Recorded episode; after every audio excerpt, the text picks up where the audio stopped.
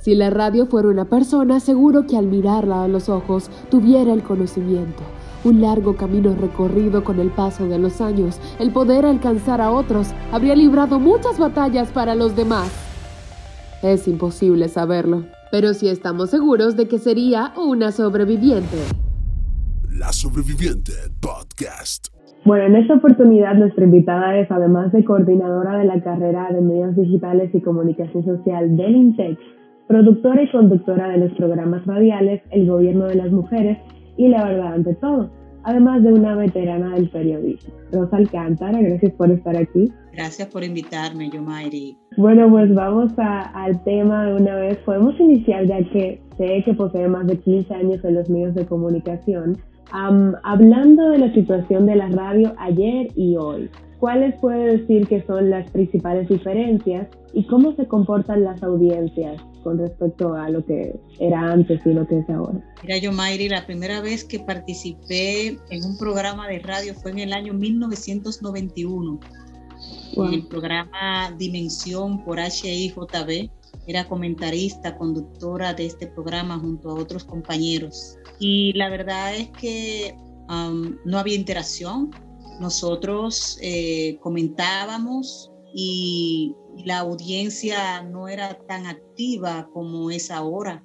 Luego en el 2004 eh, produzco el programa La Verdad ante todo junto a dos compañeras periodistas del periódico Hoy, precisamente Leonora Ramírez y Carmenelli Ramírez. Eh, nos inventamos este proyecto en el 2004 que comenzó a, transmitirse en Dominicana FM, La Verdad ante todo. Allí nosotros eh, innovamos, creamos algo nuevo, que fue la entrevista a personalidades de distintas áreas en cabina. Y luego entonces nosotros eh, multiplicábamos o transmitíamos en los mensajes a través de los medios digitales y los medios tradicionales, o sea, los medios impresos. Sacamos y logramos esta portada en los medios. Es decir, fuimos como los pioneros en hacer esa especie de eh, relaciones públicas al programa, la verdad ante todo. Este, y también hicimos la introducción de, de la interactividad eh, por llamadas telefónicas. Eso cuando estábamos en Dominicana. Luego pasamos con el programa a Rumba hace unos tres o cuatro años y entonces ahí comenzamos a importantizar la erupción de los medios eh, digitales, de las redes sociales. Y entonces ya eh, logramos mayor alcance en los medios, en las redes sociales y nuestro programa fue tomando auge a tal punto que eh, tanto el año pasado cuando surgió el galardón a la red dominicana, el premio Gardo, eh, fuimos prenominados. O sea, como programa La Verdad ante todo. Esto entonces lo que indica que estamos llegando a un amplio público, ¿no? Eh, a través de, de, de, las ondas cercianas y también de los medios sociales. Y como tú ves, entonces del 91 a la fecha sí ha habido una gran diferencia, ¿no? O sea, tenemos más, más penetración, más eh, interactividad, la gente expone sus problemas y la gente eh, participa de los temas que abordamos en los programas. Entonces se puede decir que la radio ha evolucionado en cuanto a que se ha abierto a, a la audiencia, que ellas también participen de la comunicación, porque antes era solo directo hay más democratización. La, audiencia tiene más posibilidad de escucharlo ahora también, incluso hasta, hasta en, el teléfono, en el móvil, que es otra cosa. Antes, yo, Mayri, la gente podía escuchar solamente la radio por, por un radito, ¿no? Por un aparato. Oye bien, por un aparato. Ahí está también la radica la diferencia y también puede ver. O sea, es algo extraordinario lo que ha ocurrido, la evolución de la radio en mi país. Pero también hablando de lo que siempre ha sido la radio, ¿usted considera que este es un medio que es adaptable a los cambios, así como para sobrevivir cualquier circunstancia? Claro, con la pandemia eh, la radio se ha fortalecido porque hemos tenido que hacer uso de mayor eh, del tema de, las, de lo digital, de, lo, de las herramientas tecnológicas. Antes teníamos que estar en cabina obligatoriamente o no. Claro. Ahora lo podemos hacer desde cualquier lugar de la casa, de tal manera que eh, la tecnología llegó para quedarse y aplicarse para todo lo que son los medios de comunicación. Y hablando de esas herramientas tecnológicas, ¿A qué se debe que la radio se mantenga en pie a pesar de que existen plataformas digitales como los podcasts, que también tiene audiencia? Es un complemento, posiblemente las cabinas no van a desaparecer porque tenemos que tener ese espacio para la transmisión. Tenemos que tener posiblemente un técnico, ¿verdad? Pero hay posibilidades de que, de que algunos técnicos pierdan su trabajo porque ya el locutor el orador pueda manejar él mismo y como ha ocurrido también, porque hay locutores que, que manejan la consola, que manejan cosas, entonces pues, la tecnología va a ir cambiando todo. No va a ser, no va a ser necesario quizá estar en una cabina. La cabina posiblemente se reduzca a su mínima expresión y eh, se pueda hacer radio desde cualquier lugar y con cualquier aparato tecnológico. Estas plataformas digitales podrían reemplazar a la radio definitivamente como que llevándose toda su audiencia. Pero tú me dices reemplazar a la radio es la cabina, porque la radio sigue siendo la radio. Posiblemente haya más penetración a través de los medios sociales. Es decir, eso de los podcasts y todas esas cuestiones. O sea, tú usas eh, una, un software, ¿verdad? Donde tú eh, hace una transmisión en vivo o los mismos medios sociales, tú haces una transmisión en vivo, por ejemplo, a través de Facebook, eh, la gente te escucha y te ve. Y quizás tú dirás, bueno, pues no va a ser necesario la, la frecuencia AM o FM. Quizás no sea necesario. Yo diría que podría ir disminuyendo su penetración en la medida que vaya avanzando las tecnologías. Fíjate que existe la radio digital.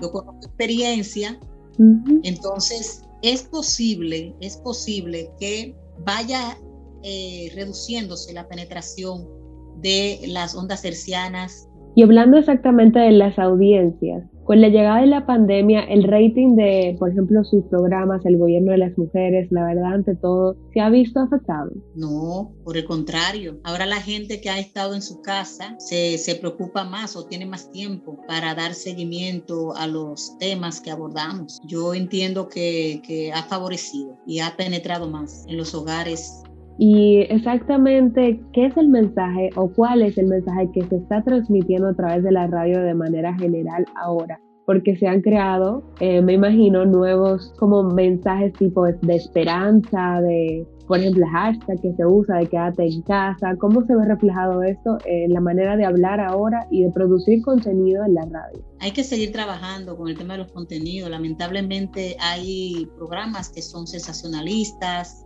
son que usan el morbo, que producen escándalos para ganar audiencia. Lamentablemente hay un público que no diferencia y no tenemos controles tampoco, porque hay una oficina de espectáculos públicos que no, no tiene control de lo que se emite, de lo que se produce en los medios eh, radiales. Eh, e incluso el tema de, la, de, las noticias falsas, la divulgación de noticias falsas, tenemos que seguir trabajando para que los espacios de comunicación eh, a nivel radial eh, se fortalezcan y sus contenidos sean que respondan a las necesidades de la población. Y ante el contenido vacío, el contenido sustancioso se destaca. Entonces es una demostración que ustedes hayan ganado ese premio por eso. Claro. Y de manera más amplia, ¿Puede decirnos qué ha hecho la radio para sobrevivir a la pandemia en cuanto a lo estratégico? Porque lo que he leído, lo que he escuchado es que ha habido una reducción de la plantilla de empleados. ¿Dónde están los locutores ahora, los periodistas? ¿Qué ha pasado? De mucha dificultad. Sabes que los programas y los medios se sustentan de la publicidad y sobre todo de la publicidad gubernamental. Entonces, la crisis económica que ha provocado la pandemia de alguna manera ha impactado negativamente a los medios de comunicación. Y en este caso, la radio, han salido muchos programas de radio del aire. Se han cancelado, como tú has dicho, a, locutores, periodistas de las plantillas ¿no? de, de estos medios precisamente por eh, la falta de sustento, de sostenibilidad económica de los medios. En el caso mío, por ejemplo, yo he tenido que eh, solventar espacio, en el caso de la verdad ante todo, con otros servicios profesionales que ofrezco a través, por ejemplo, de una consultoría de comunicación estratégica que tengo y que manejo clientes. entonces eh, hago ese, ese balance, es decir, sostengo el programa de radio con otros ingresos pero la verdad es que el programa de radio en su momento eh, estuvo en auge cuando no estábamos en esta pandemia. Y esperamos, así como yo, esperan otros que están en el aire todavía, agonizando, podríamos decir, eh, eh, esperando que la situación mejore y que el sector privado también pueda colocar la publicidad, porque se ha reducido sustancialmente también la colocación de publicidad del sector privado, porque precisamente han tenido también pérdidas y, la situación ha estado muy difícil. Pero para los que nos gusta eh, el comunicar y tenemos la expresión oral, escrita, televisiva como nuestro corazón. Lo hacemos a pesar de, no tener rentabilidad en estos momentos, porque es nuestra pasión, es nuestra vocación. Es un servicio también a la población, de una forma u otra. Y la pandemia entonces puede decirnos brevemente, así como afirmarlo, desmentirlo, ¿ha sido una ventaja o una desventaja para la radio? Teniendo en cuenta esto de la reducción, también teniendo en cuenta que las personas desde casa le escuchan ahora, para quizás audiencias jóvenes que no escuchaban la radio antes, están escuchándola porque estaban en casa, confinados, y era su medio de información. Entonces, ¿la pandemia ha sido una ventaja o una desventaja para la radio? Una y otra, ventaja y desventaja. Desventaja en el, en el aspecto económico, de sostenibilidad, y ventaja porque precisamente hemos eh, tenido que innovar por obligación. Eh, eh, antes muchos medios no hacían uso de los medios sociales, no le eh, daban importancia al de utilizar diversas plataformas ¿verdad? digitales. Y esto ha enseñado a los productores, a los conductores, a los dueños de emisoras y a los dueños de proyectos comunicacionales que tienen que hacerse esta simbiosis entre lo tradicional y lo actual. Entonces la pandemia de alguna manera ha ayudado a eso, a fortalecer lo que son las propuestas comunicacionales. Perfecto. Y entonces una última pregunta ya para saber, queremos entender o al menos dar una aproximación de cómo se comportarán los medios radiofónicos entonces a partir de esa situación, porque lo que tenemos entendido es que todo va a cambiar a partir de la pandemia, ya no se volverá a lo mismo, sino que hay una evolución en todas las áreas, específicamente los medios de comunicación, en la radio. ¿Cuál va a ser el comportamiento a partir de ahora? Mira, cuando ya la población esté vacunada, esté inmunizada, eh, volveremos a las cabinas porque no será eh, nunca igual tener a un invitado ahí, carne y hueso. Eh, entonces vamos a tener que tener eso, eso, eso, esas redes sociales más lo presencial en la cabina y entonces transmitiendo en vivo en YouTube, en Instagram, en Facebook, en Spotify, Spotify, ¿no? Llegó para quedarse y fortalecida. Yo creo que la radio va, va a fortalecerse. Porque yo, por ejemplo, ya estoy yendo a cabina. Yo tengo ya como un mes o dos meses con mi protección y está yendo la gente, están yendo los invitados a cabina. Y yo me siento muy contenta porque eso es lo que me hace sentir periodista y locutora. El interactuar con la gente, sentir a la gente.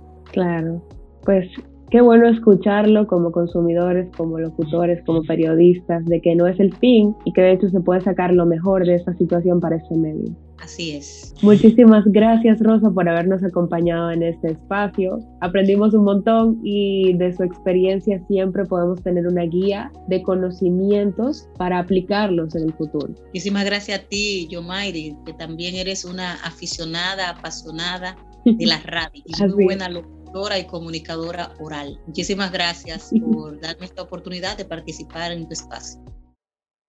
Escuchaste Sobreviviente Podcast Gracias por quedarte. Compártelo con tus amigos y colegas y taguéanos en nuestras redes sociales. Arroba Sobreviviente Podcast.